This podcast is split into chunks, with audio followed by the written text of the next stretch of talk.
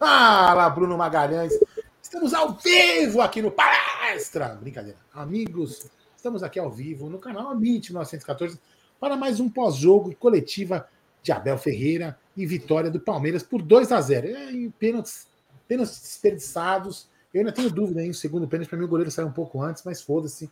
Erramos o pênalti, tinha que ter batido um pouco melhor. Mas tudo bem, não importa que ganhamos três pontos. Então, se você chegou aqui agora, nesse vídeo gravado, ou está aqui ao vivo, inscreva-se no canal, ative o sino das notificações e também vai deixando aquele like para fortalecer ainda mais este canal, humilde canal, meu querido colega Bruno Chuck Magalhães, como diria Gerson Guarino. Boa noite, Adão. Boa noite, família Palmeiras. Mais uma vitória do Verdão, né? Pô, um jogo legal hoje. Foi um jogo gostoso de assistir, hein? Jogo laicar, cara. Muitas situações de gol, né? Não, é aquele time que veio para se retrancar, né, Aldão, no Allianz Parque. Pô, a gente vai falar bastante da partida aí. Perdemos dois pênaltis, eita lá, hein? Já me já fico preocupado. Mas tem bastante coisa pra gente falar. Queria dar uma boa noite para todo mundo que tá chegando aí. Já chega no like, que tá começando mais um pós-jogo do Amit 1914 aqui. Se você não for inscrito, se inscreva no canal, porque ajuda demais aqui a gente alcançar mais palmeirenses. E a gente quer falar com muitos. Quanto mais palmeirense aqui com a gente, melhor. Certo, Aldão? É isso aí, ó. Tô falando, já tem nego cornetando aqui, já tem nego no bom sentido, né? ah, né? Desculpa de falar, mas assim, é porque o pessoal fala, ah, o Aldo é racista. Não, vamos lá. Já tem gente comentando que a gente sabe, com que é velho tem essas manias, né? Quer ver? Aqui, olha só, ó a corneta aqui, ó. Cornetas não. As cornetas não, não, não param. Aqui, ó, o Tiagão Batista, grande Tiagão. Calma, Tiagão. Qual a dificuldade de bater um pênalti no meio do gol e alto? E se o goleiro não sai do meio do gol? Ah, mas quase nenhum goleiro. Erro, né, ah. Ó, Tiagão. Não, não é assim também, pô. E se o goleiro fica parado? Ele pega a bola no meio, ou não? É muito difícil o goleiro ficar parado, hein? É difícil, mas, meu, é difícil. Mas assim, você sabe qual foi a cagada? Eles repetiram o mesmo canto, né? Foi. O Dudu tirou muito, né? O Dudu, eu vou falar uma coisa para você. Eu até mandei um áudio brincando lá no grupo. O Dudu, para mim, cara, é o seguinte: ele não tem condição de bater pênalti. Ele pode ganhar 50 milhões de reais por mês. Ele não, ele não tem a manha de bater pênalti. Tem que deixar quem sabe bater pênalti. Ponto final. Ele, assim, lógico, numa sequência de cobranças de final, o cara vai ter que bater pênalti porque vai ter que ir na sequência. Beleza. Agora, num jogo normal, cara, é um batedor só, Rafael Veiga, um abraço. Eu acho melhor. Mas enfim, segue aí. A pauta é sua. Eu vou só me preparar aqui, Bruno Magalhães, para deixar o computador no jeito para quando a gente começar esta é, live, a gente já ter a, a coletiva na, no gatilho. Certo? É. Então bora tá lá, começar falando da vitória do Verdão hoje. Os 2 a 0 né? Contra a Inter de Limeira no Allianz Parque. É, é, e foi aquele jogo, né, Aldão? Depois eu vou colocar aqui alguns comentários da galera também. Foi aquele jogo que já começou eletrizante, né, cara? E não foi só o Palmeiras atacando, não, porque o Palmeiras já teve uma situação de gol logo nos primeiros minutos com o Hendrick, né? Numa bola na trave, onde ele dominou ali para cima, deu uma, uma puxeta, uma bicicleta ali, bateu. Meu, sensacional. Na, na trave, ia fazer um belo gol, né? E logo na sequência, né? E foi escanteio esse lance, né? Logo na sequência Uh, teve um, uma boa oportunidade para Inter de Limeira. A Inter de Limeira, cara, foi no Allianz Parque para jogar bola, hein? Foi no Allianz Parque para jogar bola. Aliás, é, o Palmeiras só não tomou gol hoje porque porque a Inter de Limeira é, errou a pontaria em alguns lances e o Everton também, quando foi exigido, foi muito bem. Mas a Inter de Limeira criou situações no comecinho até um pouquinho mais de situações claras de gols do que o Palmeiras. Teve uma defesa do Everton que foi espetacular. Cara meio é, bateu ali de primeira, né? Num, num, num, belo passe, assim, uma bola cruzada, pegou o atacante da Inter de Limeira de frente, o Everton chegou é, tirando o ângulo, né? É, ali eu fiquei preocupado, porque logo nesse começo de jogo, né, no primeiro tempo, nós vimos que o ataque estava produzindo bastante Tava produzindo Mas muito. Sem muita objetividade. Mas a defesa também tava. O time estava muito exposto. Teve uma, uma, uma situação que a Inter de Limeira pegou um contra-ataque. Eu, não, eu olhei assim, eu não vi nem o Zé Rafael nem o Gabriel Menino, porque o time estava muito para frente. Né? Depois, tem, tem lance, não sei se é isso que você tá falando, que, que jogou a bola nas costas do Rafael. Desculpa. Do Marcos Rocha, que o cara entrou, que chutou e Isso, esse lance, esse lance mesmo. É que ali não era, se eu não me engano, não era o Marcos Rocha, acho que era o Piquerez, porque foi uma bola é, que saiu do lado nas costas do Piquerez, pelo lado, pelo que eu me lembre, né? É, mas posso estar tá, tá, tá, tá, me enganando. Então, muitas situações, muitas situações logo nesse começo, né? Mas o Palmeiras tinha mais volume, né, Aldão? Palmeiras tinha mais a posse de bola nesse começo. Depois a gente vai trazer aqui também, o Aldão puder é, puxar, eu puxo aqui também, as estatísticas do jogo, né? Porque foi, foi um jogo com muitas finalizações de ambos os lados. Sim. Escanteios também, muitos escanteios para quem gosta. Assistir, né, Bruno? Foi, foi um jogo. Legal, Sim. A, na... a, a, Inter, a Inter de Limeira não veio só se defender como muitos times pequenos, vamos dizer assim, né? Entre aspas, pequenos, né? De, de, vai, da segunda linha ali. É, só se defender, jogar na retranca, tentando jogar numa bola, vai numa bola que sobe e tentar um contra-ataque. Não, eles vieram, a, meu, tiro lá, tiro cá. Jogaram bem, levaram perigo ao gol do Palmeiras. O Palmeiras, é, o Verto fez grandes defesas e goleiro do cara, dos caras também. Foi um jogo, meu, um jogo que se fosse um resultado tipo 4 a 3 como foi a final da, da Supercopa, não seria nada de, de absurdo, né? Porque foi um jogo franco, jogo aberto.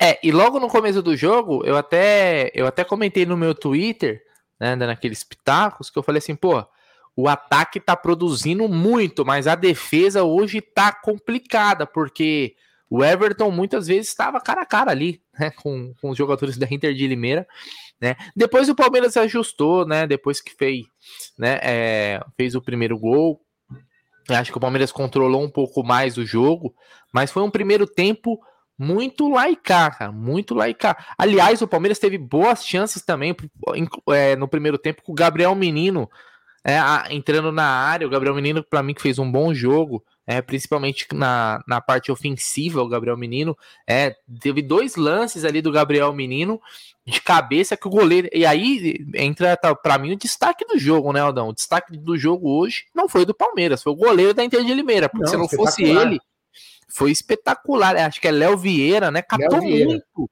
Catou muito o goleiro da Inter, da Inter de Limeira. Ele fez, ele fez duas, duas, três defesas. Ele fez duas na, nas cabeçadas ali do Gabriel Menino, mas outro teve o chute do Dudu. O, Palmeiras, o Dudu tava muito bem, inclusive, no primeiro tempo. O Dudu jogou muita bola. É, para mim, só quem destoou, Aldão, no time hoje, hum, principalmente no ataque, no primeiro tempo, foi o Rony.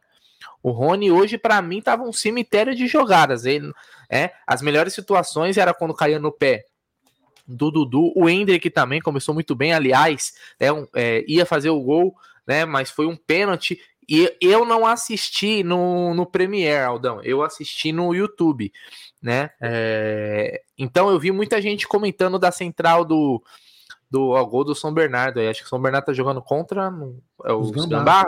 Os Gambá, né? Vou confirmar então, aqui. Show de bola. Aí, 1x0 São Bernardo. É isso aí. Exatamente. Então é o seguinte, já, assim, já que você pode falar, sabe o que o Lucas falou na cara? O Lucas é. falou assim: papai, por que, que o Palmeiras não compra esse goleiro? Pô, acho que melhor que o Vinícius Silvestre ele é, pelo menos, é. né? Então, o, o Aldão, é, o Rony para mim tava destoando nesse primeiro tempo no ataque do Verdão. O pessoal tava comentando da, da, arbitra, da não da arbitragem em si, mas da central do apito, né? Falaram que o Paulo César de Oliveira falou que não foi pênalti no Hendrick, que simulou, e depois ele voltou atrás. Falou: não, peraí, depois de eu ver aqui 55 mil vezes, por 377 ângulos, eu, é, parece que o goleiro tocou. Isso daí você não precisava nem de replay para ver que, que, é, que, que foi aí, pênalti, o, né? O Bruno, tem, tem, tem uma outra coisa, né? Que acho que o, o Paulo César não levou em conta, né? É, tem que ter, ele tem que ter um pouco de análise. Você vai assim, peraí. Deixa, antes de eu falar merda, peraí, esse moleque, ele tá louco para fazer um gol. Ele tá querendo fazer um gol. Peraí, peraí, será que ele cavou mesmo? Porque se ele toca ali pro lado e faz o. Ele faria o gol. Você concorda comigo? Ele faria o gol, Sim, velho. Claro. Ele ter cavado o pênalti. Ele fazia um gol ali lindo de puscas. Mas não, para que cavar o pênalti, velho? Ele não é ele que fazia o gol, porra. Não é ele que ia bater o pênalti. Então tem que analisar um pouco com inteligência. Entendeu? Então, assim, foi um pênalti. Não é pedido lógico. Paulo César de Oliveira, inteligência de, é, é demais. Não dá para pedir isso, né? Não dá para pedir isso. Mas continua aí, desculpa aí. Não, então, então para mim o Rony destoou, gostei muito do, do, do Gabriel Menino surgindo muito bem ofensivamente no primeiro tempo. O goleiro realmente foi o destaque, né? Depois tivemos o lance do Dudu. Repito, o Dudu fez um, um primeiro tempo sensacional. Ia para cima, criou situações, cruzou, né? É, chutou. E aí sofreu um pênalti, né? Numa, numa jogada ali que ele tocou pro Hendrick. E aí o zagueiro chegou atrasado. Não foi, mal, não foi maldade nem nada, mas chegou atrasado nele. E aí o VAR acionou a Edna, né? E aí ela deu o pênalti no Dudu. E aí quem foi bater, Aldão? Rafael Veiga, né? Rafael Veiga foi lá e fez é, o gol do Palmeiras, né? Então, o Rafael Veiga, que é o, é o batedor do, né, do, do Palmeiras, fez o seu. Depois tivemos. É... Peraí, deixa eu pegar aqui que eu tava vendo, trazendo as informações do Sofascore. Eu vou até colocar na tela aqui, ó para deixar aqui para a gente trazer as estatísticas. Ah, depois né? tem o superchat para ler, tá? Você me chama, hein? Ah, claro, não. E depois aí nós tivemos um, um, um golaço, né, Aldão? Que golaço do Piquerez. Foi de bico ou de, ou de três dedos de trivela, hein? Cara, foi de três dedos. É, foi fiquei, de três dedos. Eu dúvida com o Lucas se foi de bico ou se foi de três dedos. Não, mas, ó, vou te falar um negócio. É, o gol do Piquerez foi coisa de quem sabe de bola, velho. De quem sabe de bola. Foi golaço, velho. Mas golaço mesmo. Né? É...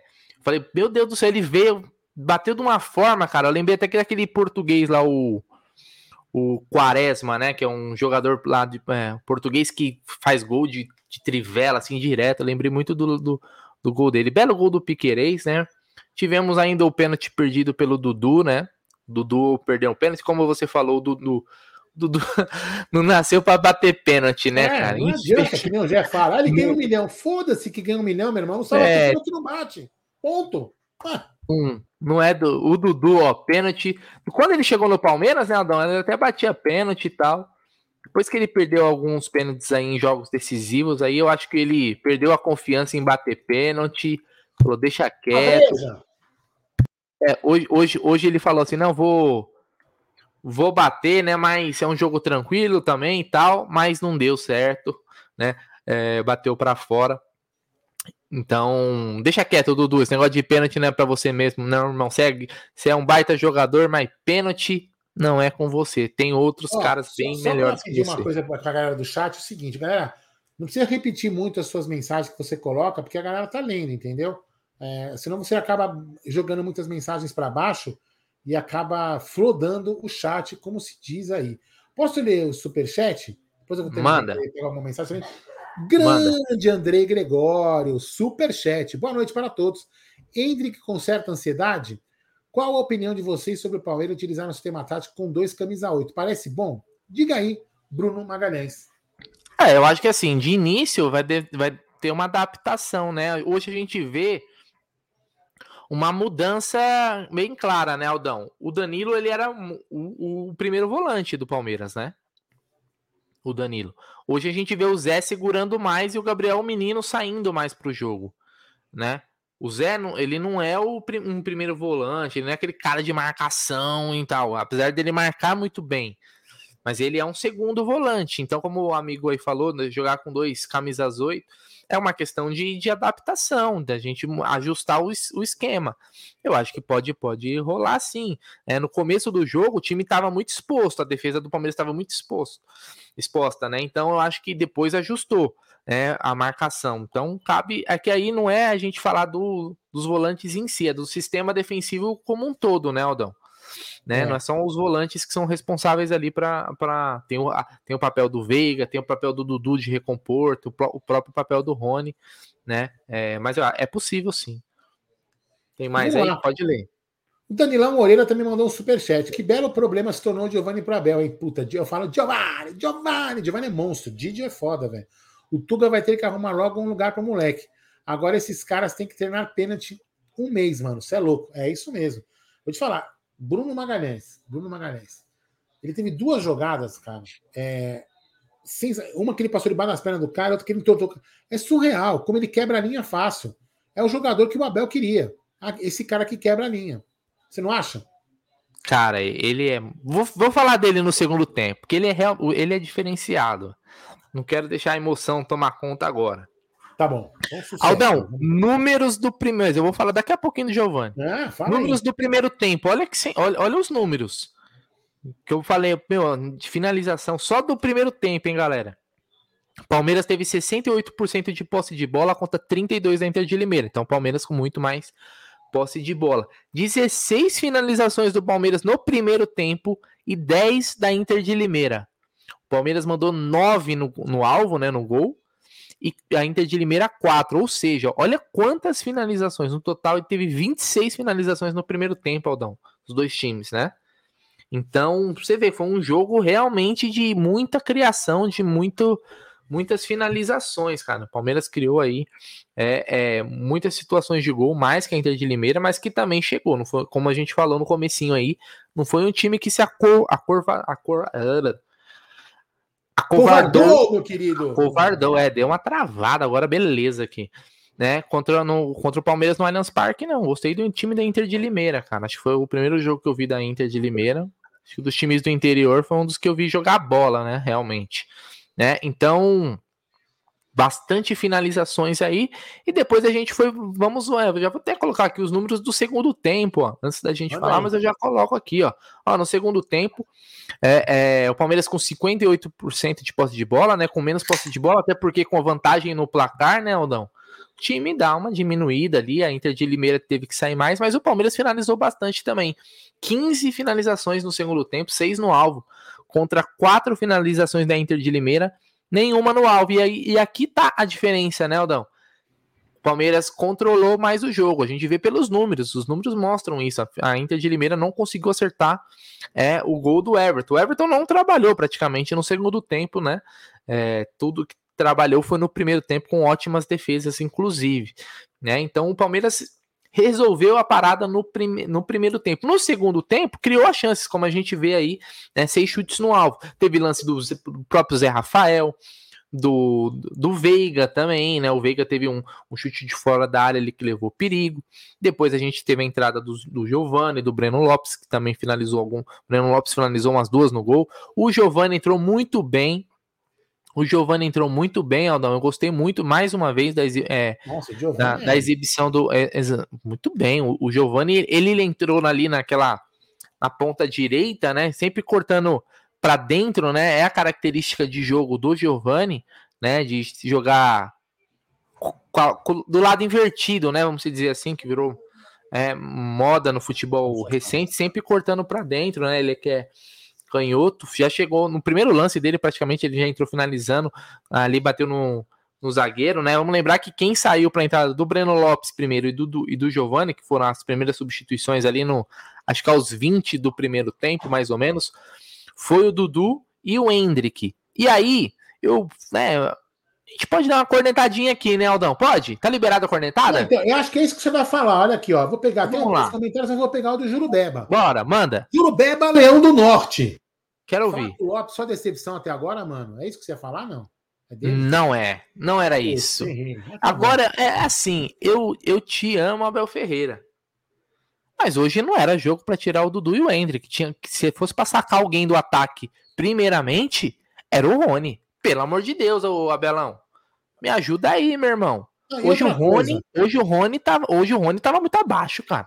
E o jogo coisa controlado, precisava. Você não acha que ele tem que, minha opinião, cara, é, acho que assim, é uma opinião, né? É uma é uma resenha, né? Futebol é claro. assim. Mas cara, para mim eu, eu queria ver o Hendrick jogar com, com, com o Giovanni, velho. Sabe? É, eles jogaram um pouquinho jogaram junto só contra o Pô, um jogo, podia, os dois podiam jogar, velho. Não podia? Enfim. Claro que pode, pô. Porra. Eles jogavam junto na base, pô. No ataque foram campeão da Copinha no passado, né? Era o ataque, era. Tinha o Gabriel Silva também, além do Hendrick e do Giovanni, né? Jogava o, o Gabriel Silva um pouco mais centralizado. Mas. Claro que podem. Inclusive jogaram contra, naquele jogo contra o Mirassol. O time do Palmeiras melhorou, venceu aquela partida quando entrou em Hendrick e Giovanni, que realmente mudaram o jogo. Então eu, eu acho que assim, pro jogo de hoje no jogo de hoje, eu acho que o Abel poderia ter sacado o, o Rony tranquilamente, cara. Tranquilamente. Mas eu, o, o Abel gosta muito do Rony, né? Então é. sabe que é difícil. Eu acho que o Rony, se for para ser substituído, é útil. Mas tudo bem, não tem crise. Mas no jogo de hoje, eu gostaria de ter visto o Hendrick aí é, jogando com o Giovanni. Eu acho que poderia é, rolar. Mas o Giovanni entrou muito bem, entrou. É, ele é o jogador, ele é o jogador do mano a mano, né, Aldão? A gente já. Isso daí a gente já vê desde a base. Ele é o jogador que, um lateral ou um zagueiro de frente com ele, dificilmente o cara vai ganhar, cara, porque ele é liso. Ele é liso, ele, é, ele, tem, um, ele tem repertório, cara. Ele, se o cara, ele um... corta pra linha de fundo, ele vai pro drible, ele é um baita jogador. Vou fazer um comentário passapano. Fazer um comentário passapano. Pelo que a gente tem visto o Hendrick, oh, desculpa, perdão, refazendo, pelo que a gente tem visto Giovanni, Giovanni, Didio jogar, o Abel estava certo em segurá-lo ou não? Eu não acho que eu não acho que o Abel não colocou ele antes por segurar, por achar que não está pronto. Ele teve muitos problemas de, lesão, de lesões, né? A, a, o ano passado do Giovanni, depois da, da conquista da Copinha, ele foi um ano jogado fora, assim, entre aspas, pelas lesões. Então o Abel nem tinha essa opção, vamos dizer assim, de colocar o Giovani. Óbvio que ele teve durante, você vê que hoje, comparado com o Giovani da base, né, depois de um ano, ele, é, ele tá mais forte, tá? Ele, ele ganhou corpo, né? É, assim como o Hendrick também tá bem mais forte, isso é normal, até pela idade deles. Mas é, eu acho que foi as lesões. Aliás, o começo do ano, o Abel até falou numa, nas coletivas recentes, falou assim: ó, o pessoal tá falando do, do, do Giovanni aí, mas acho que o Giovanni e o Fabinho eles estavam machucados no começo da, do ano, né? Um pouco antes aqui, algum, algumas semanas atrás. Então eles não estavam disponíveis para o Abel colocar ele. Então é questão de tempo. Eu vou te falar, cara. Se o Giovanni continuar ganhando minutos assim, dessa forma, e entrando desse jeito, pelo menos um, uma dor de cabeça pro Portugal ele vai dar. Então, ou não? Aí, aí, Brunera, tem um assunto aqui, ó. Daqui a pouco a coletiva, deve ter mais alguns minutos aí, deixa eu ver aqui, ó. 11 minutos ainda de coletiva. O nosso querido paixão do Messi. Esse aqui não, ele, não é, ele não gosta do Hendrick, até porque a foto do nick, do, do, do nick dele não é do Hendrick. Ele não gosta do Hendrick, veja bem, hein? não pode colocar Yannick, em Rony e Hendrick juntos. Entendeu? É porque, assim, na realidade, isso foi até um debate, o, o, Bruno. É interessante a gente debater esse assunto aí, sem cornetas e sem querer perseguir, sem querer criar demônios, né? Não é isso que a gente está fazendo, não. Mas só, só para entender, na transmissão, ali tem na transmissão, acho que da, do YouTube da, da do Paulistão, que, que eles, eles fizeram uma pesquisa? Como que você gostaria do Rony? Como, como que você acha que o Rony, que o Rony entra melhor? como centroavante ou de lado. A grande maioria colocou ele, o Rony, de, centro, o Rony de centroavante. Entendeu? Então, ou seja, o Rony está demorando para se readaptar a jogar do lado. Então, talvez numa dessa que aí o nosso querido o, o Giovanni é misturando aí com Dudu e trocando de lado, possa ser uma, uma, um diferencial no time, não é? É, é, eu acho que é uma discussão válida. Porque o Rony já está há um, há um bom tempo jogando como centroavante ali né, improvisado, né? Porque o Rony sempre foi um jogador de lado de campo. Mas eu acho que eu confesso que eu tô mais pro lado da galera que é pro Rony ser centroavante. E aí ele que dispute posição com o Hendrick, por exemplo, esse que dispute. Porque eu não consigo ver hoje, né, é, contratações sempre. Se for bom jogador, meu irmão, é. vou sempre querer contratações. Eu sou torcedor de contratação, se for contratação boa. Sempre quero ver o Palmeiras mais forte. Agora, Aldão, eu acho que o Rony, eu não consigo ver no Rony como ponta aquele jogador que incomoda. Que é aquele cara como que. O Giovanni vai fazer. Como o Giovanni faz e como o Dudu faz. Por quê? Sim. Eu não consigo ver o Rony é, ganhar situações ali pelo lado de campo, de dar o drible, de levar para linha de fundo, de deixar o marcador para trás. Entendeu? Já na, como centroavante, o Rony é aquele cara chato que incomoda, que, tá, que, que, que morde na saída de, de, de jogo do adversário, que acredita naquelas bolas que ninguém acredita para fazer um gol. Né? Ele, ele tem isso. E eu não vejo ele como ponta, um cara que consegue produzir tanto quanto, por exemplo, o Dudu e até o Giovanni possa, possa vir a, a produzir. Né? É... Então eu acho que o, Rony hoje me parece que é um jogador que se transformou num, num centroavante, cara. E é por ali que eu acho que ele tem que disputar a posição. É, Óbvio, então, mas, e, aí, aí vai se encaixando, aí, aí vai se transformando num grande problema para o Abel. Porque, porque realmente vai começando a ficar com vários jogadores ali na frente que, que vão disputar a posição. A gente pode, pode colocar aí o Giovanni, Hendrick, Rony. Quer dizer, fica meio complexo ali. Eu não vou nem comentar, eu não vou nem. Até depois eu queria pedir a sua opinião, o, Bruno, sobre o Flaco Lopes entrando no jogo. O Flaco Lopes é o cara que, meu, realmente jogamos 50 milhões no, no, no, no lixo, ou você ainda acha que o Abel vai encaixar um esquema que ele vai jogar bem? Então, Aldon, é assim.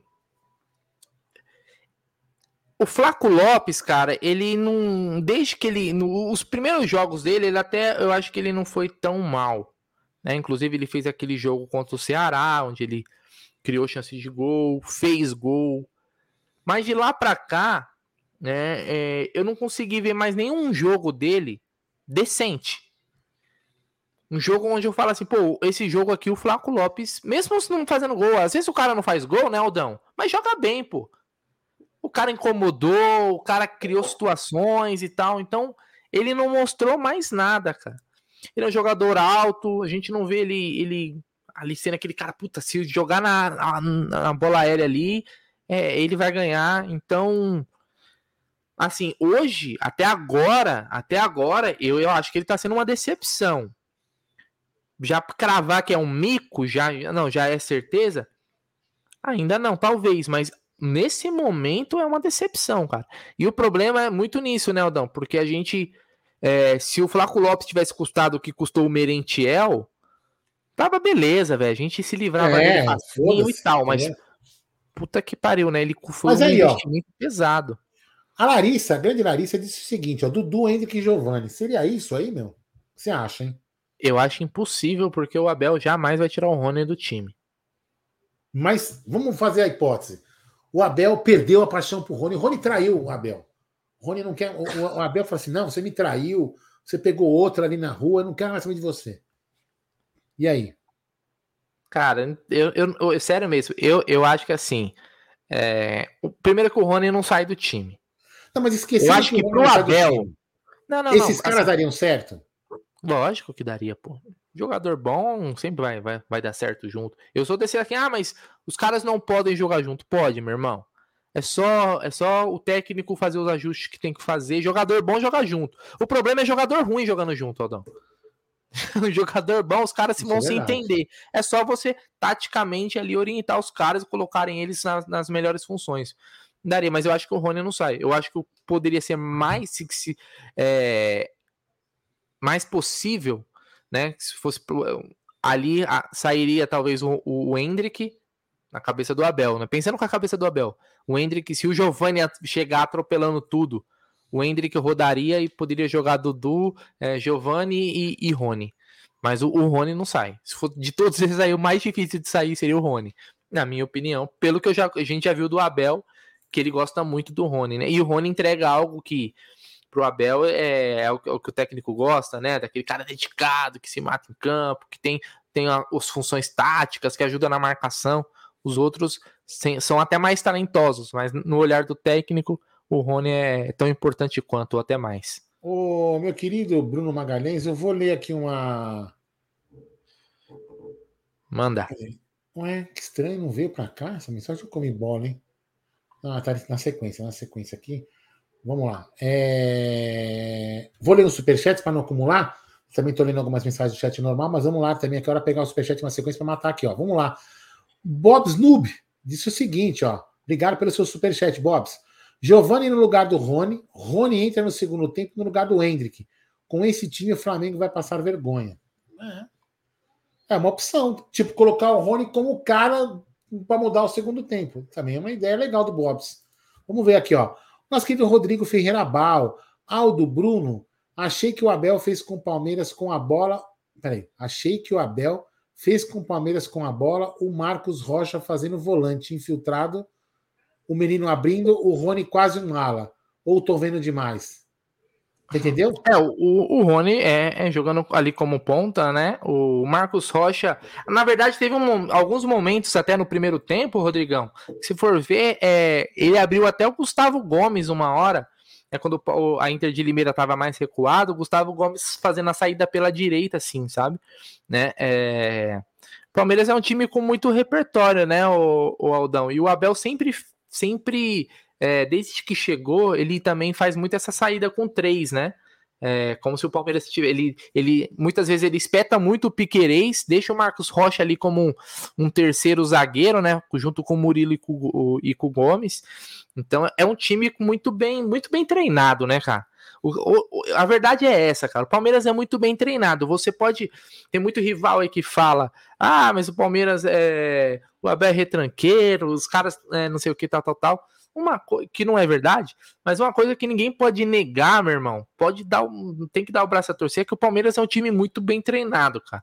Com, e com muito repertório. Isso é, é, é um fato. O primeiro é um tempo fato. mesmo, o, Palmeiras, o que o Palmeiras criou de situações de gol foi sacanagem, pô. O que Opa, o Dudu Abel, bagunçou Abel, aquela Abel. defesa Abel, foi muito Abel. bom. Fala, Abel. Bah.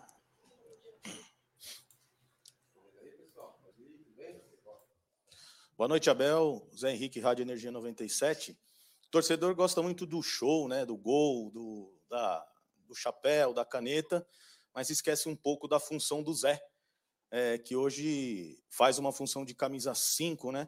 E ele jogava no Bahia como 10, veio no Palmeiras como 8 e hoje faz uma função 5. Como que ele está se adaptando a essa função de mais de marcação, de segurar um pouco mais, cadenciar, de tal ritmo? É, como que você está trabalhando com o Zé nesse quesito? Uh, boa noite a todos. Uh, em primeiro lugar, eu gostaria de dedicar esta vitória ao Dr. Gustavo Malioca, que faz hoje 42 anos, e portanto, esta vitória é para ele.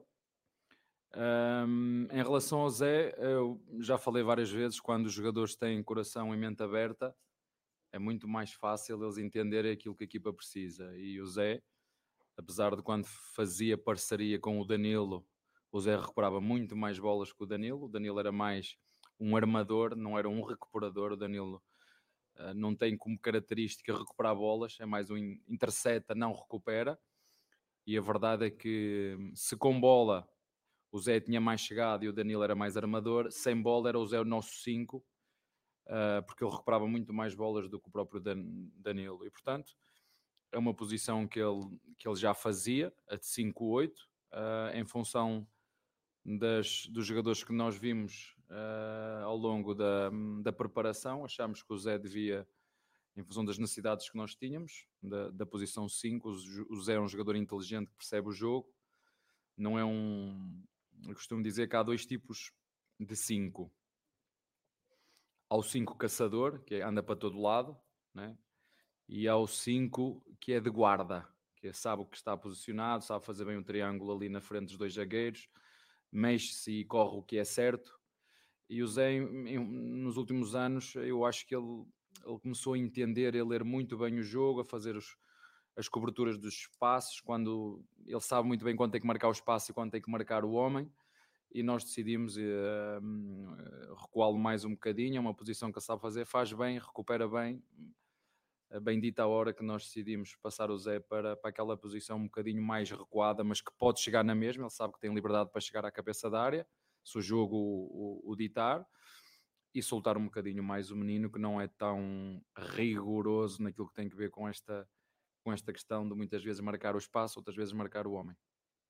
Abel, boa noite. É, ao longo do seu trabalho, você trabalhou muito com jogadores pela direita do ataque, que eram meias construtores, né? Podemos lembrar lá do Gabriel Menino, titular na final da Libertadores contra o Santos, o Scarpa ano passado jogando muito bem assim. E esse ano, não é uma coisa inédita, mas esse ano você tem pelo lado direito do ataque um atacante de fato, que é o Rony, e sua primeira opção é o Giovani, que também é um menino muito agudo, que ataca muito a linha de fundo.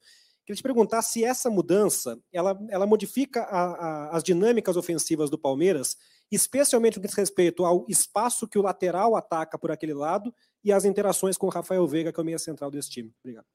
Olha, eu, eu acho que foi uma vez no América Mineiro que me fizeram essa, essa pergunta, eu disse que jogo em função das características dos jogadores que temos.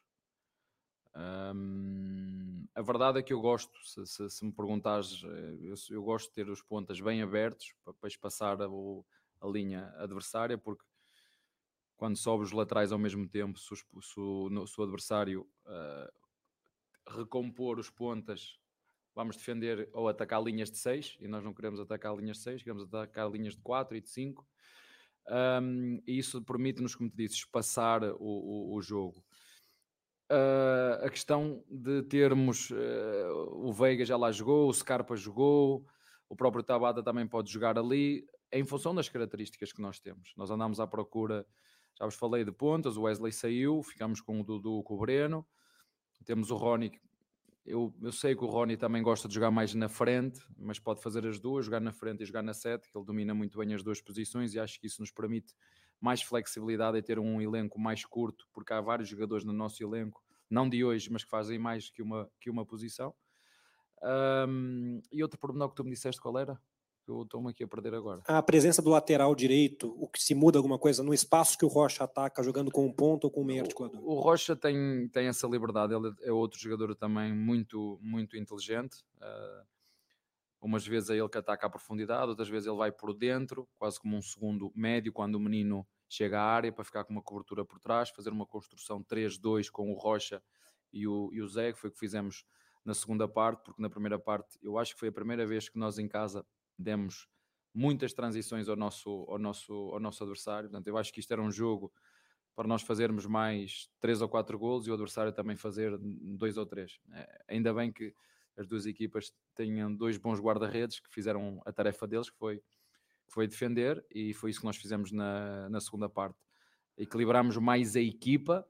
Um, algumas dessas transições foram frutos de, de erros não forçados, de passes não forçados, que depois estávamos expostos e levámos essas transições, mas que na segunda parte corrigimos, com o Rocha a poder estar um bocadinho mais por dentro para ajudar o equilíbrio da equipa no momento em que nós perdêssemos bola, dar também liberdade ao menino para poder chegar à área, como chegou, ele teve duas oportunidades de cabeça para poder fazer golo, mas tem que haver depois sempre uma cobertura, como tínhamos o, o Rony aberto, menino subido, o, o Rocha ficava por dentro, mas o Rocha uh, tem essa liberdade de, de, perceber o jogo e, e nos dá ali duas, duas dá-nos apoio, dá-nos equilíbrio e quando ele sente o espaço também toca e aparece para, para cruzar como fez na segunda parte.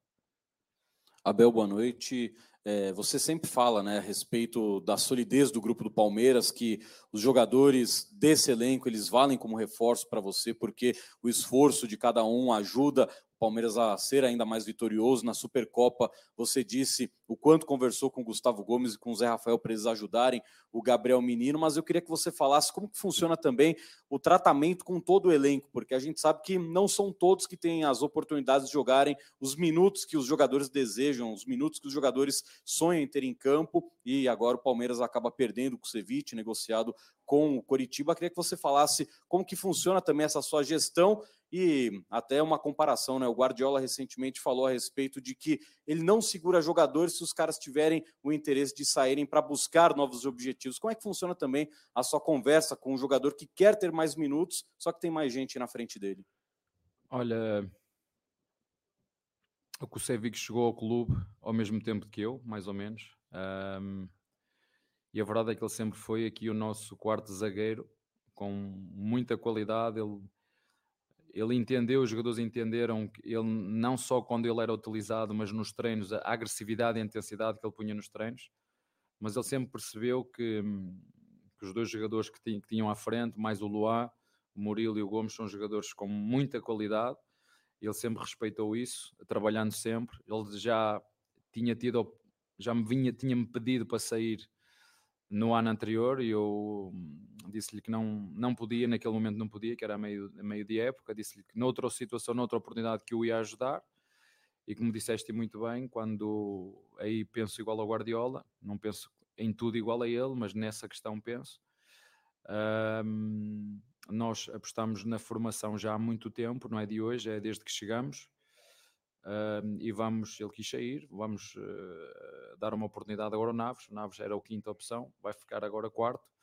Vamos perceber como é que ele depois vai reagir quando tiver oportunidades. Eu gostava muito de ter continuado com o, com o Kusevic, mas um, em função também da virtude de todo o negócio, da vontade do jogador também de querer sair, um, achar, o clube também achou que era uma boa oportunidade de poder vender e realizar algum algum encaixe de, de dinheiro e acabamos por decidir dessa forma.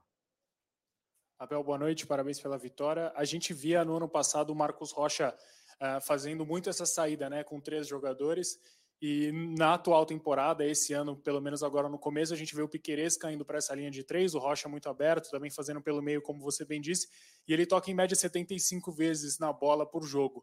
Eu queria saber o que motivou essa mudança, como foi essa conversa e também qual a importância de ter dois laterais tão versáteis. A gente viu o Piqueires hoje arrancando e fazendo um golaço. É diferente, é a diferença entre estar e aparecer. Quando já lá estás, também levas adversários contigo. Quando tu apareces, é surpresa. E, portanto, tem a ver com a dinâmica e o crescimento da nossa equipa, o dinâmica e o crescimento da maturidade da nossa equipa de, de competitiva. Nós, se vocês se lembrarem, nós o Mundial, nós o Mundial que disputamos, o último, né, que fomos à final, o Picaré jogou na cidade 3 pelo lado esquerdo. Portanto, não é nada de novo. Uh, só que às vezes os jogadores nós temos que os convencer que há determinadas posições que eles podem tirar mais fruto disso e ter um, um jogador a construir canhoto pelo lado esquerdo ou ter um direito é dar-te uma amplitude ao jogo completamente diferente. Uh, daí termos falado várias vezes que eu gostava de ter e procuramos, mas uh, bendita a hora que trouxemos o Murilo, porque o Murilo era para ser um canhoto, se vocês se lembram, nós tive, o destino é assim, por isso é que eu digo que sou um, um treinador abençoado. Uh, nós tínhamos aqui um, um, um, defesa esquerdo que tinha um zagueiro esquerdo que vinha do, da Universidade Católica a fazer os exames. O, o Herta, isso mesmo, obrigado, não me estava a lembrar do nome. E fruto do destino, foi reprovou a, a esse jogador e, e, ó, e trouxeram o clube, trouxe-me o Murilo. Mas é uma posição, nós com, com o zagueiro esquerdo, dá outra dinâmica à equipa e nós optamos por não meter um zagueiro, mas um lateral de trás para a frente, e é possível, como ele, como ele sabe e como me vê, fazer golos, mesmo não estando lá espetado. É que depois, é, mas eu sou, eu sou lateral, eu sei que tu és lateral, e tu podes atacar ou por dentro ou por fora, tu depois decides. Agora, partes é de trás para a frente, quando estamos a construir numa linha mais baixa, quando chegamos à zona 3, podes ir ou por dentro ou por fora, tu, tu decides mas fico contente por ele, por ele também estar aberto a este tipo de iniciativas que, na minha opinião, só lhes dá mais abrangência e conhecimento de jogo e lhes dá outra, outros recursos para poder uh, não fazer sempre a mesma coisa da mesma maneira. E isso também nos dá mais versatilidade ao nosso jogo.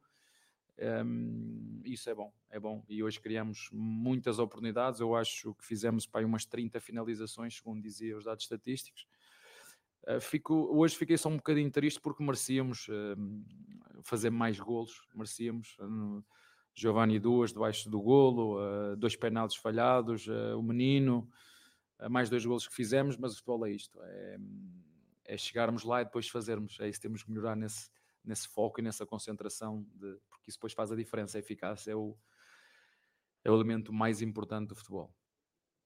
Abel, boa noite, Igor Sedano, Melhor FM de Limeira. Abel, você falou há pouco sobre uh, o Zé Rafael e também o menino. Você tem conversado para, depois da saída do Danilo, essa troca né, deles. Queria saber se hoje o Gabriel Menino é esse substituto ideal do Danilo, uma, uma substituição caseira, digamos assim. Se você pretende ir ao mercado, se você está satisfeito nesse primeiro momento com o Gabriel Menino fazendo essa posição, ganhando oportunidade, ganhando rodagem no meio de campo, ele que ao longo do ano passado foi entrando aos poucos na equipe, hoje ele é o titular absoluto da sua equipe. gostaria, já que você mencionou, essas duas penalidades perdidas também. Boa noite. Olha, para ser muito sincero, nós pegamos no Zé e estamos a fazer de Zé Danilo, e pegamos no Menino e estamos a fazer do Menino Zé, só que do lado contrário. Foi o que nós, nós fizemos, mas o nosso plano não muda. Né? O clube sabe o que é que é preciso e e sei que estão a fazer todos os esforços e quero mesmo muito que façam todos os esforços porque um, nós não nos podemos, temos que seguir o nosso plano, todos, temos que fazer todos um esforço e eu conto com o esforço do clube para, para nós seguirmos o nosso, o nosso plano e conto com, com a ajuda dos nossos, dos nossos jogadores para ajudar o Gabriel Menino, para ajudar o Naves que vai ter esta oportunidade porque nós não vamos buscar nenhum zagueiro, portanto temos que fazer todos os esforços para seguir o plano o Naves vai ter a oportunidade de ser o quarto, era o quinto, agora é o quarto. E como te disse, nós, eh, o substituto do Danilo foi o Zé. E o substituto do Zé tem sido o menino. É assim que tem sido. Boa noite, Abel Ferreira, Nino Cirilo, Bate-Fundo Esportivo. Um lance no jogo, no primeiro tempo, por volta dos 30 minutos, me chamou a atenção. O Dudu evitou uma bola de sair pela linha lateral, no campo de defesa, e ele arrancou. O desfecho da jogada não foi como ele gostaria, ele tentou o passe para o Hendrick, foi muito forte, o goleiro pegou. Na sequência, o, por conta do desgaste que o Dudu teve, o Hendrick teve a sensibilidade e voltou na marcação do Dudu. Ele percebeu que o Dudu se esgotou pela velocidade, pela intensidade do lance. Eu queria que você falasse o quanto esses pequenos detalhes podem fazer a diferença em decisões ou jogos mata-mata. Olha, há jogadores que pensam assim: o que é que eu posso fazer para me destacar? Esse é o espírito egoísta que eu não quero que a minha equipa tenha. O que é que eu posso fazer para me destacar?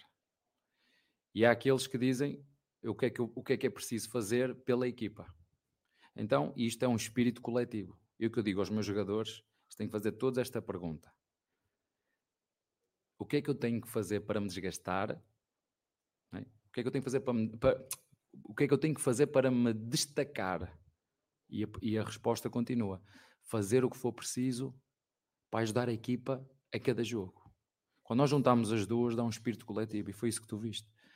Mas para mim o exemplo maior não é esse. Falhámos duas penalidades hoje, mas para mim o que explica o espírito desta equipa é haver um penalti onde o nosso batedor de penaltis podia ter fazer mais um golo, independentemente se fosse marcar ou não, e pegou na bola e passou ao Dudu. Isto demonstra bem o espírito desta equipa. E é isso que eu quero ver, é isso que, que eu quero ver e que espero que todos os jogadores façam e que percebam que para para ganhar jogos, nós podemos ganhar jogos a qualquer altura, mas para ganhar títulos é preciso que todos se sacrifiquem, todos. O Dudu, o Hendrick, o Rony, o Zé, todos. Todos os jogadores, sobretudo os que jogam, gostam de atacar mais, mais para a frente. Se esses ajudarem a defender, nós vamos estar muito mais próximos de ganhar. Se esses jogadores nos, não ajudarem a defender, se começar a, a carregar nas costas o passado, dizer não, eu já, já consegui o que queria e agora não, aí vai ser mais difícil. Por isso, esses dois exemplos que tu disseste, quer o Hendrick a fazer uma compensação ao Dudu e como foi também o Hendrick a fazer uma compensação ao Rony, porque isso também aconteceu, e este tipo de situações em que o Veiga tem a oportunidade de fazer, marcar o penalti, porque ele é o batedor e entrega a bola, eh, eles podem errar os passos todos que quiserem, podem falhar os passos todos que quiserem, se continuarem com este espírito de, de esforço e de entrega, o, o erro eu vou aceitá-lo, seja de que maneira for. Boa noite, Abel. Tudo bem? Fala um pouquinho da rodagem do teu banco, já que você vai ter um, um jogo em 60 horas, às 11 da manhã, nesse, nessa questão do verão. Fala um pouquinho da rodagem que você quis dar para o time nessa noite. E também te perguntar se o Henry, o Henry fica agora com a saída do Kusevich para ser a quinta opção. Ele que estava, tá, não sei se está com empréstimo o já. Henrique. O é, o Henry, que está indo para o Dallas. Não fico. Então já estava-te a dizer que é o Naves, não venhas perguntar por outro, é o, é o não. O Abel, você falou agora há pouco, numa resposta, que falou que você espera que o clube faça a parte dele, né? Agora a gente vê o elenco com o Merentiel e Kusevich fora, abrindo, de repente, uma vaga para estrangeiro. Dá para esperar alguma coisa ainda? Amanhã fecha a janela para isso é Paulista? pa- para aqueles eh, jornalistas que passaram a vida toda a dizer que esta comissão técnica não aposta na formação, é para eles. E, e, então, nenhuma surpresa para esse último dia de janela para a primeira fase do Paulista que encerra amanhã, você acha? Vamos seguir o plano. Eu não, vocês já me fizeram a pergunta, já foi muito claro. Vocês perceberam que a partir de determinada altura deixei de falar naquilo que era preciso, porque o que era importante é estar focados para ganhar a Supercopa. Deixei de falar naquilo que era preciso. Eu vou manter aquilo que tinha dito. Eu acho que falo o português que vocês também entendem e, portanto, estamos todos a trabalhar no sentido de. De- eu, não, eu não posso, eu, não, eu se vos disser que estou a arriscar, eu faço-vos uma pergunta a vocês, não precisam me perguntar a mim. Faço uma pergunta nós tínhamos quatro zagueiros, Kusevic, Luan, Murilo e Gomes. Estes, estes quatro jogadores têm uma nota. Vocês dão a nota que vocês quiserem. E agora tenho Naves, Luan, Kusevic e Murilo. É igual? Mas não vamos buscar nenhum. São estes que nós vamos jogar até o fim. Abel, boa, noite. É, o, o Hendrick ali jogando de, de centroavante, a gente vê que ele, cada jogo vai evoluindo mais, né? Vai pegando mais, mais rodagem. Mas centroavante é o bicho esquisito que sempre quer fazer gol. Como é que você lida com essa ansiedade com ele também, de, de fazer gol, dando confiança pro garoto? Porque a torcida já fica. O gol do Hendrick vai sair ou não vai sair? Como é que o treinador lida com isso, com um garoto de, de 16 anos aí, que vem fazendo bons jogos? Olha, eh, as pessoas dizem que eu não gosto da imprensa, mas eu vou-te dar a oportunidade de fazer outra pergunta que eu não vou, eu não vou responder eh, mais a essa pergunta. Todos os jogos me fazem a pergunta desse jogador. Se quiseres perguntar outra, Eu deixo, não queres? Pronto. Eu não vou responder mais a essa. É todos os jogos. O agente deles liga-vos para vocês falar todos os as conferências nele, individualmente. Tem algum contrato com a gente dele ou todos? Estou-vos a dizer, não me façam perguntas. Todos os, não há uma santa conferência de imprensa que não me fale desse grande jogador. Não, inclusive, é, eu destaquei que ele vem fazendo bons jogos no crescimento dele. Porque mas vocês é... me perguntam todo o santo jogo, será que não há outras? Porquê é que tu meteste o Porque o Luá? torcedor outra, quer porquê saber que também. meteste o Luá? Porquê que... Ele é nosso jogador, porquê que não meteste, porquê que meteste o Luá a 6? Porquê que não meteste o, o, o Fabinho? Porquê que me façam, porquê que não joga, façam outras perguntas, não me façam as mesmas perguntas. Todos nós temos que ser criativos. É uma pergunta que me fazem todos, mas todos, mas todas as conferências de imprensa. Não vou falar mais sobre isso. Deixa o garoto estar em paz. Então eu vou inverter o jogo, professor. Você sabe que eu gostaria muito de fazer uma exclusiva como tantos colegas, mas você não dá exclusivas. Te convidei até para a gente bater um papo com calma. Exclusiva só a minha mulher. Sobre futebol, É tomar um vinho do exclusiva- Porto, exclusiva- comer um bolinho de bacalhau, mas falar de exclusiva futebol. só a minha mulher. Mas eu não Vocês quero- têm todos não quero o espaço da sua Olha, esposa, por Deixa-me só dizer uma coisa. Vocês têm todos, os- de três em três dias, quem quiser, todos os jornalistas têm o direito de se sentar nesta cadeira e perguntar-me o que quiser. Eu, de três em três dias, estou sempre a fazer exclusivas. olha. Então vamos lá, vou- eu- então vamos lá. Então, então eu vou aproveitar. De vez em quando aproveito a coletiva para fazer perguntas até fora do jogo. É o caso, tá, Abel? Até porque gosto muito daquilo que você pensa sobre futebol, da- da- das suas posições, e você fala de futebol em vários aspectos, né? É, preocupa, você que está aqui no futebol brasileiro, o fato do que aconteceu com o Flamengo, de cair no Mundial, numa semifinal. Isso aconteceu com você também na primeira disputa de Mundial, sem se deparar com um grande campeão europeu, que aí sim é muito complicado, mas em tese enfrentar times do Oriente Médio, do Norte da África, do mundo árabe, era para o brasileiro chegar com mais força, muitas vezes. Isso aconteceu também com o Internacional, com o Atlético Mineiro em anos mais recentes. Isso é preocupante? O, o- futebol brasileiro está nesse nível mesmo? Para perder, ganhar, jogar eh, meio que 50 a 50 com times como eh, aqueles que passaram pelos brasileiros? Ah, o Flamengo fi- ficou sem, sem, um, sem um jogador cedo e isso condiciona toda a história do jogo. Não, eu não vou estar a comentar muito disso, porque isso não, já tem tanto problema dentro do clube que tem que resolver que o problema dos outros eu, eu posso bem. Né? O que vos posso dizer é que, hum, é que o futebol brasileiro foi considerado, não foi por nós, foi considerado a liga mais competitiva. Se me perguntas, se, se- eu faço aqui uma pergunta, vocês acham, eu não estou aqui a defender ninguém, o campeonato europeu já vai a meio da época, Pau, estão com os níveis competitivos super maduros e consistentes. Nós começámos a treinar em dezembro, janeiro, tipo, apanha logo o Mundial, como aconteceu a mim também, fomos jogar com o Chelsea, e que nos preparámos muito bem no segundo ano, mas eh, eles já estão, como é que se diz, com a velocidade de cruzeiro. Nós ainda estamos, o avião ainda está a levantar e o dele já está lá em cima. Portanto, só- por si só é desigual.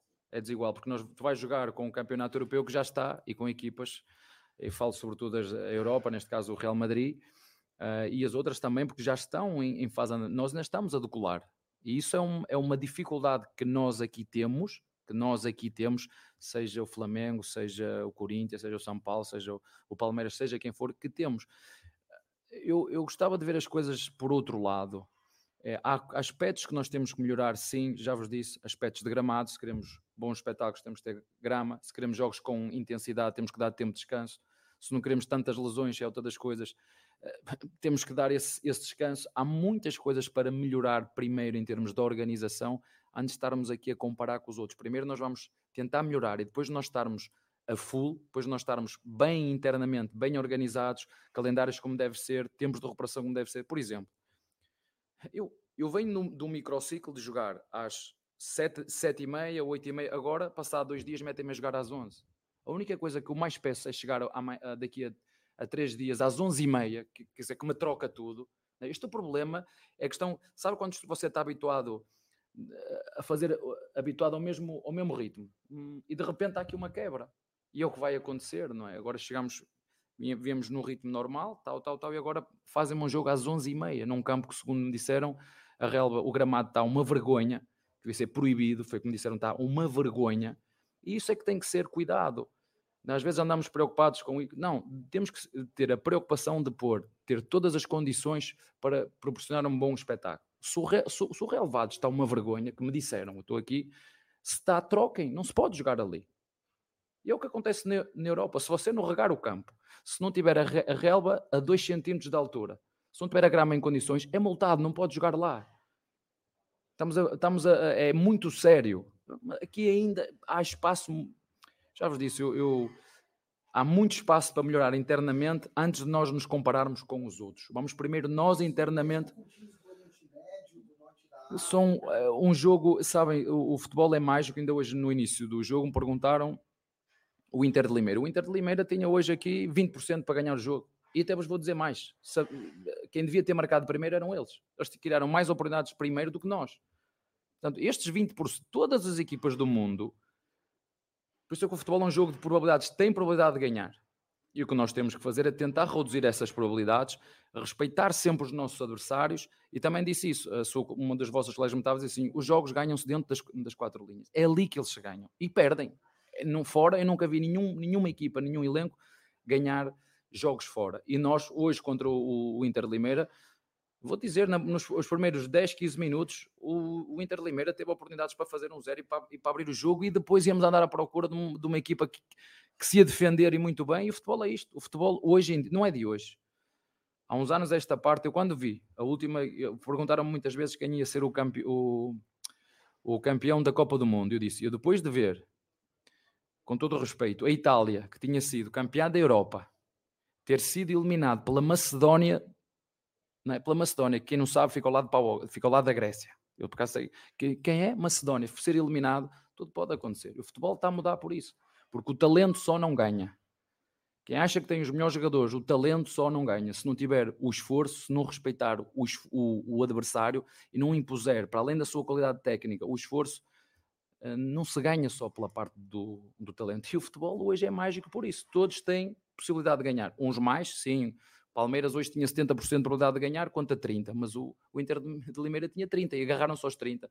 Felizmente hoje nós conseguimos derrotar o nosso adversário. Há jogos, nós perdemos aqui em casa com um CRB, com também 30 finalizações e perdemos. Não, não está nivelado. O que eu te quero dizer é que todas as equipas têm oportunidades de poder ganhar o jogo. Mas eu, eu, mais do que estar a comparar com os outros, eu acho que há muitos aspectos que nós internamente temos que melhorar. Boa noite, Abel. E no livro, se tu quiseres ler o meu livro, é? se quiseres ler o meu, o meu livro, nas últimas, autografo com todo o gosto. Tu estás aqui muitas vezes e brincas comigo, eu também posso brincar contigo. O último bloquinho está lá. O que é que o futebol brasileiro tem de bom e o que é que pode melhorar. Se quiseres ler, está lá. Está lá tudo escrito.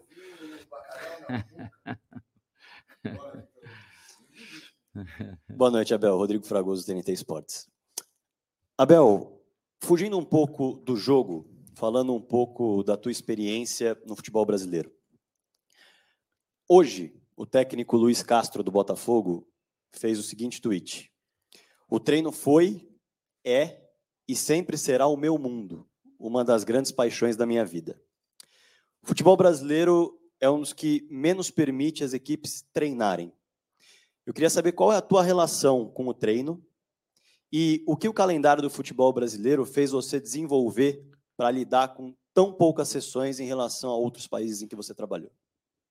Primeiro dizer-te que eu gosto muito do Luís Castro. E vou-lhe dizer a ele, eu treino. Não é com a intensidade que ele e eu gostávamos de treinar. Hoje de manhã tivemos treino. Eu treinei hoje de manhã. Só que a intensidade do treino é que é diferente. E o que, o que o Brasil a mim me ensinou é que nós, há crenças que tu tens, não, os jogadores não podem jogar de dois em dois dias, de três em três dias. Podem. Não seis jogos seguidos. Ao final de seis, pelo menos os meus, há sempre um ou outro que cai. Então, eu quando começo a ver um, um, uma sequência grande, cinco, seis jogos, nós temos que começar a, a trocar, ou trocar ou substituir mais cedo, embora os jogadores às vezes ficam chateados, não é? é porque é que troca sempre o Dudu, porque é que troca sempre o Giovanni, porque é que troca sempre os jogadores que são aceleradores, é? nós temos que, eu não posso ser isto aos jogadores, mas se o jogo me permitir, como ainda permitiu hoje, eu começo já a pensar, bem, se der aqui folga, começo já a pensar no jogo seguinte, E que os jogadores que eu tenho, que sei que são fundamentais e que são a base da equipa, se eu os conseguir tirar mais cedo, vão ter mais energia e vão conseguir recuperar mais cedo. Mas era, é uma coisa que eu, tenho, que eu tenho preocupação aqui. Na Europa eu não tinha essa preocupação, tinha uma semana inteira para, para recuperar e para treinar. Portanto, e aqui tenho que pensar nisso. Tenho muitas vezes sem dizer aos jogadores, mas estou a jogar dois jogos. Como já joguei aqui. Lembro-me toda a gente me criticou quando jogámos contra o São Paulo, jogámos com uma segunda linha porque tínhamos a Libertadores a seguir e jogámos e bem, só que perdemos, e bem, mas eu tinha que fazer essa poupança, não há outra forma. E o Luís, eu entendo o que é que o Luís diz, ele quer ter semanas para treinar, semanas para melhorar aspectos que ele viu que tem que melhorar e não tem esse tempo para treinar, porque aqui é, tu jogas e recuperas. O que eu faço, e se o Luís me quiser ligar, não tem problema nenhum, nós partilhamos, eu treino numa intensidade diferente, que é o que ele faz que é o que ele faz. Ele é muito mais experiente que eu, uh, é o que ele faz também. Agora, claro, para quem gosta do treino e de treinar, uh, tem que se adaptar às, às, circunstâncias. Não há outra forma. Não há outra forma. Amanhã, por exemplo, quem jogou, fazer o quê? Tem que descansar. Não tem, tem que recuperar. Quem não jogou, vai ter um treininho, vai ter um treininho ali 20-20 de jogo, seguro. Vai ter.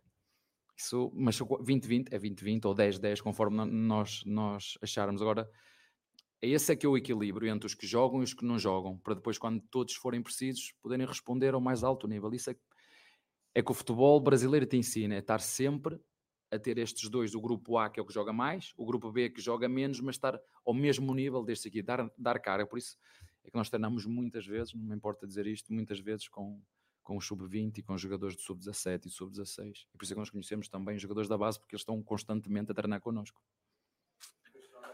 Tá?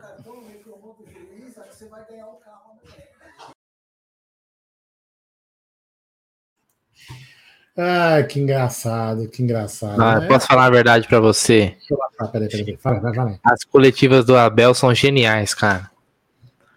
São geniais. Você percebeu? Sempre, você... sempre, sempre um evento, velho. É, você percebeu que o, que o que eu acho que falta realmente no, no, nas entrevistas coletivas é justamente isso: você explorar o aspecto técnico da partida. Sim. Do que propriamente falar assim, Abel, o que, que você achou da tua mulher vender seu carro? Não acrescentar Bom. nada. Isso é um problema pessoal dele, entendeu? Acho que tem que acrescentar isso no jogo. Essa pergunta do Fragoso foi inteligente, uma pergunta legal. Você vai falar como que você faz para treinar, como é que você se adapta. a pergunta dos, sobre o Zé Rafael e o Gabriel Menino também, também foi pra caramba uma pergunta. Teve boas perguntas. Você viu no final aí, tem sempre um cara, tem um, um cara aí, eu não vou nem falar o nome de Zé Ruela, que toda coletiva ele quer aparecer, velho. Toda coletiva é, ele quer aparecer. Que você fazer uma exclusiva comigo. É, é porra, ele, toda coletiva, o pessoal já sabe quem é. Toda coletiva ele quer ser o engraçadão, o cara, é, não sei o quê. Mas eu gostei da coletiva do Abel, viu, cara? Gostei. Deixou claro na questão da saída do Kusevich, né, o Aldão, que foi negociado aí com o Curitiba, que é o Naves, que vai ficar com essa com essa posição ali, com essa vaga, vamos dizer assim, né, no elenco do Palmeiras, né? Então teremos Gomes, Murilo, Luan e Naves como uma quarta opção, o que bem parece justo, né, Aldão? Porque se é a base que o Palmeiras tem hoje, se a gente não conseguir ter uma quarta opção de uma posição, um zagueiro da base, e o Naves sempre que entrou, sempre que teve oportunidade, foi bem, né? Então acho justo, acho que não, não, não seria necessário uma contratação é. nem nada. E para mim também ele deixou claro que cada um tem que fazer sua parte, né? E, a parte que ele quer dizer é contratação. Deixa eu matar um superchat aqui, Brunera, para não Manda. ficar acumulado, a gente de repente dormir e não falar. Grande Vitor Morial mandou um superchat. Ele diz o seguinte: é constrangedor o banco do, Palme do banco do Palmeiras, com exceção do Giovani, quando essa diretoria vai acordar diz o Vitor Morial. É o que a gente às vezes fala, Vitão, é, é, é, necessário pelo menos. Você pode falar que são mais ou menos, enfim. Eu acho que de uma duas contratações, na minha opinião, tem gente que pensa diferente, respeito, cada um tem sua opinião, como eu falei, que a gente precisa de uma contratação de caras que possam fazer uma diferença. Aquele jogo que você fala, vamos supor que a Inter de Limeira tivesse feito o primeiro gol, como teve chance, como o Abel foi sensato e falou. A gente precisa daquele jogador diferente, a gente não teria para mudar o jogo entendeu? De repente. O Giovanni até mudaria, mas não tem tanta experiência ainda. Então é isso, é nesse aspecto, eu acho que de repente o Abel precisa de uma, duas peças ali que é assim, cara. Mas ele, ele falou ele falou isso, viu, Vitor? Ele falou isso, pegando o gancho no que o Adão tá falando, durante a coletiva. É. É que ele até falou assim: eu, eu, eu conto também com a diretoria para manter o plano. Entendeu? É uma, é, assim, é uma forma suave de dizer, ó, eu também, né, a gente tem, obviamente, de, é, precisa reforçar, obviamente, né, é, algumas posições, ele, ele mesmo falou em outras situações, pô, se sair tem que chegar, se sair tem que chegar, e quando a gente fala da saída, sa- saída de peças importantes, né, o Palmeiras não precisa repor, por exemplo, a saída do Wesley, que foi vendido pro Cruzeiro, aí você E pode usar a base, na minha opinião. nem É. do Kusevich, mas de jogadores importantes seria, seria a Scarpa é uma, excelente, é uma, né? é uma saída precisa cumprir. sentida, Precisa né? Sentida. Entendeu? Tem Então, mais assim, superchat aí? Se quiser Tem, pôr, tem, mas o. Abel realmente é um cara diferenciado demais. Vamos lá. Bruno Quirino, 63. Grande Brunão, obrigado pelo superchat. Flaco é alto, Palmeiras não cruza a bola alta. E o Hendrick com Giovanni e Luiz Guilherme no sub-20. Entrosamento desses meninos vale muito. Realmente eles jogam Verdade. demais, Bruno Quirino. Demais. Eles jogam no chão. É muito bom mesmo. O, opa, aqui o Bruno Quirino mandou de novo. Queria ver Giovanni, Hendrick. Ó, gostou do sotaque, hein? Giovanni, Hendrick e Luiz Guilherme e John John. Cara, eu acho que de repente vai ter. Eu também gostaria de ver, por exemplo, hoje ele é o que eu falei já outro jogo, ele poderia ter colocado o, o, Gio- o Giovanni com, com o Hendrick. É um jogo praticamente resolvido. E aí o Vitor Morial mandou outro superchat, tá, um, tá uma máquina. Ele ó, falou assim: desfrutem desse treinador, caracas. Realmente, o Abel é um cara que, meu, ele, ele é diferenciado. Ele é diferente, né, Bruno? Ele é diferente. Você vê Ah, que, é. ah, inclusive, ele, ele quer mudar o tom da, da coletiva. Ele quer uma coletiva técnica, Sim. não uma coletiva polêmica. Ele quer assuntos. A pergunta do assuntos Hendrick, né? Que toda. Ele, ele, ele deu, É. uma, deu uma cutucada nos caras ali, porque, pô. É, aí o jogo jogo que vem, o. Hendrick marca, o cara vai perguntar: "Ah, o que, que você achou da vibração da torcida no gol do Hendrick esse ano? Caralho, velho. O moleque tá lá pra fazer gol. Acabou e fez. Pronto, acabou. Um- antes, acho que deve ter mais superchat, mas eu queria colocar alguns Não, não tem não, comentários. não tem não. Acabou, acabou. Que não, aí. ah, então eu queria colocar alguns comentários aqui para dar uma moral pra Aproveita, galera também que não mandou superchat. O Vitor Lisboa falou assim: Eu sou totalmente contra ficar revelando tantas coisas nas coletivas como o Abel faz. Sai disparando tudo na emoção. Pô, os manjas agradecem. Cara, eu acho que não tem problema, não, porque é o seguinte: você saber é, é, e, e você copiar e fazer igual é outros 500, cara. É outros 500, né? Saber cara, por exemplo, você pega um livro aí, tem caras que falam como que, como que eles construíram a empresa, o negócio e tal. Vai lá, tenta, tenta fazer igual, né, Aldão? Tem O- outra, achando que é Vitão. uma, é uma fórmula que você vai lá, copia e vai dar certo. Eu acho que não é muito por aí, não, viu, Vitão? E tem outra, Vitão. Tamo Você acha que, por exemplo, caras arrogantes como o Renato Gaúcho vai seguir o que o Abel fala? Não é, porra nenhuma, meu irmão. Entendeu? Tem é mensagem aqui que também do, do Fernando Pereira, que não é parente do Vitor Pereira. O Vitor Pereira que é ídolo do Aldão, viu? O Aldão falou que o Vitor Pereira deixou ele já tão feliz quanto o Abel Ferreira, cara. Só Exatamente. que ferrando tanto os gambá quanto o, o Flamengo. Eu quero, eu quero um busto de Abel, eu quero um busto de Vitor Pereira ao lado de Abel Vitor Ferreira Pereira, no, grande Vitor, grande Vitor Pereira. É, Fernando Pereira mandou aqui, ó, bora conectar um pouco, Bruneira, não pode perder dois pênaltis no mesmo jogo, mano, concordo, velho, porra. É, inclusive até o Rafael Veiga, né, perdeu, o Rafael Veiga ficou 25 pê- pênaltis sem perder, Aldão. Aí perdeu vários em sequência, depois começou a fazer de novo, e agora perdeu de novo, né. É, teve uma hora que eu achei que o Gustavo Gomes que ia bater o pênalti, né, mas aí mudou, ele entregou pro... É, o único pro lado Veiga. ruim é, disso aí, a gente tem que ficar, pode, podemos ficar até preocupado, é que se fosse necessário esses gols pra gente ganhar, a gente poderia ter tomado no rabo, né?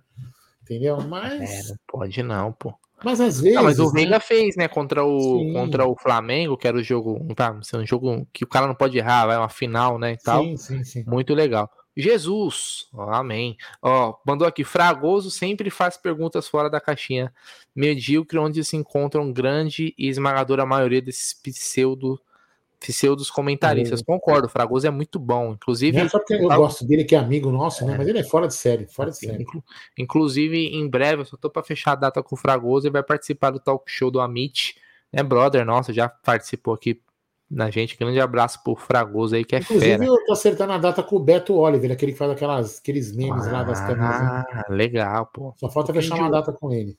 É, le- ele ele fez a última que ele fez do Zoando Flamengo foi É, sensacional. foi demais. E Foi ele demais. zoa todo mundo, já zoou nós também, né, Aldão? É, ele zoou todo mundo, é mundo. Zoou- zoou- zoou- Ele zoou o próprio time dele. É, então. É, a alegria ali do, do futebol, humor, né? Sem, sem se respeitar, né? Mas na brincadeira é, é bacana, é válido. Ah, Tem mais aqui, ó, o pessoal falando do, do, dos pênaltis, ó, o, o Osmar Melo, dois pênaltis perdidos e olha que não tinha pressão. É, um foi o Dudu, né, que não é batedor de pênalti nem aqui e nem na, na China, ou em Dubai. Nem é, onde que ele no- tava? No Catar, lá onde ele Catar, tava? nem, no- nem aqui, nem no Catar. Isso. Mas faz parte. Aldão, vitória, mas assim, não vamos falar mais do jogo, porque falamos bastante, mas, amanhã, mas porque amanhã- amanhã tem.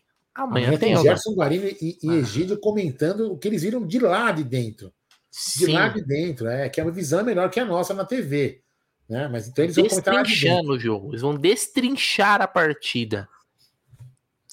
Ao meio-dia amanhã. Aliás, de segunda a sexta, né, Aldão? Sempre o Tá na Mesa. Aqui nesse mesmo canal, nesse humilde canal, né? É, que você pode acompanhar sempre tudo sobre o Verdão. Então, amanhã, ao meio-dia, tá na mesa, com uma hora sobre Palmeiras. Se você vai colocar naqueles programas é, da TV aberta, TV fechada, os caras falam um pouquinho de Palmeiras. Aqui é uma hora só sobre Palmeiras, tá bom? Então amanhã o Gé e o Egidião vão destrinchar, trazer os lances, as estatísticas, as opiniões. Vão falar sobre a coletiva do Abel também. Então a gente espera vocês aqui. Peço para deixar o like antes de sair da live, ajuda pra caramba. Não vou mendigar like igual o Gerson Guarino. É, mendiga né? que não. É que aquele não. que é o mendigo do like, mas, pô, ajuda pra caramba, não custa nada e, e- e vocês não têm noção de quanto o- impulsiona o canal do Aldão.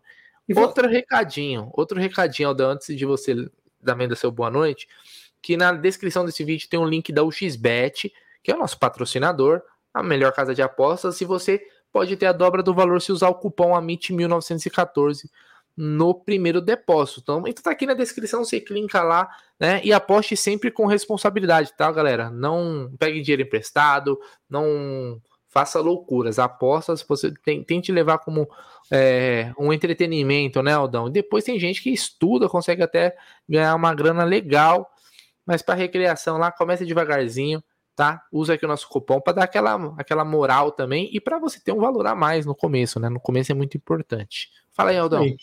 Boa noite, Ricardão. Vai dormir com os anjinhos. Agora, depois que eu dei uma boa noite para você, ó, coraçãozinho para você, Ricardão. Durma É. feliz, viu? É, durma feliz. Eu sei, eu sei que você vai dormir feliz. Fala na véia, faz um carinho na véia. É, aproveita. Fala assim: Nossa, eu tô tão feliz, velho. O Aldo mandou um boa noite para mim. Meu É, Deus. Quem sabe? é, quem que sabe rola alguma coisa diferente hoje, Ricardão. Vai E ó, um perguntando, estão perguntando aqui do Jaguarino. O grande Jaguarino. Já. O Jaguarino, é, o Jaguarino é o seguinte.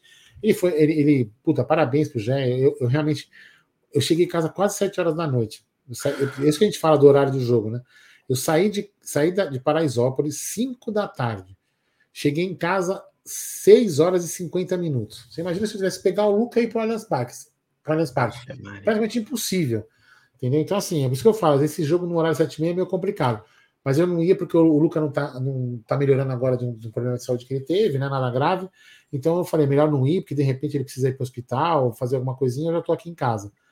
Então, o Jé, parabéns, o Jé que tocou muito bem lá sozinho, lá o, o- o pré-jogo no estúdio.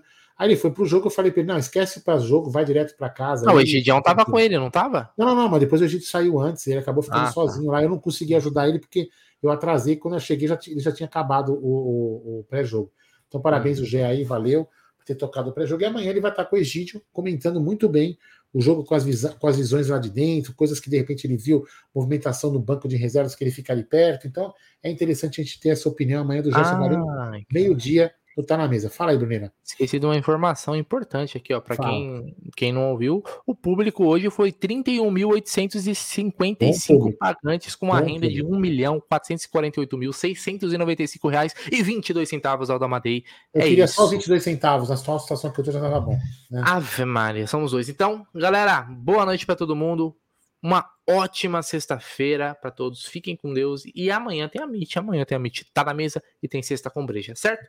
DJ, é com você.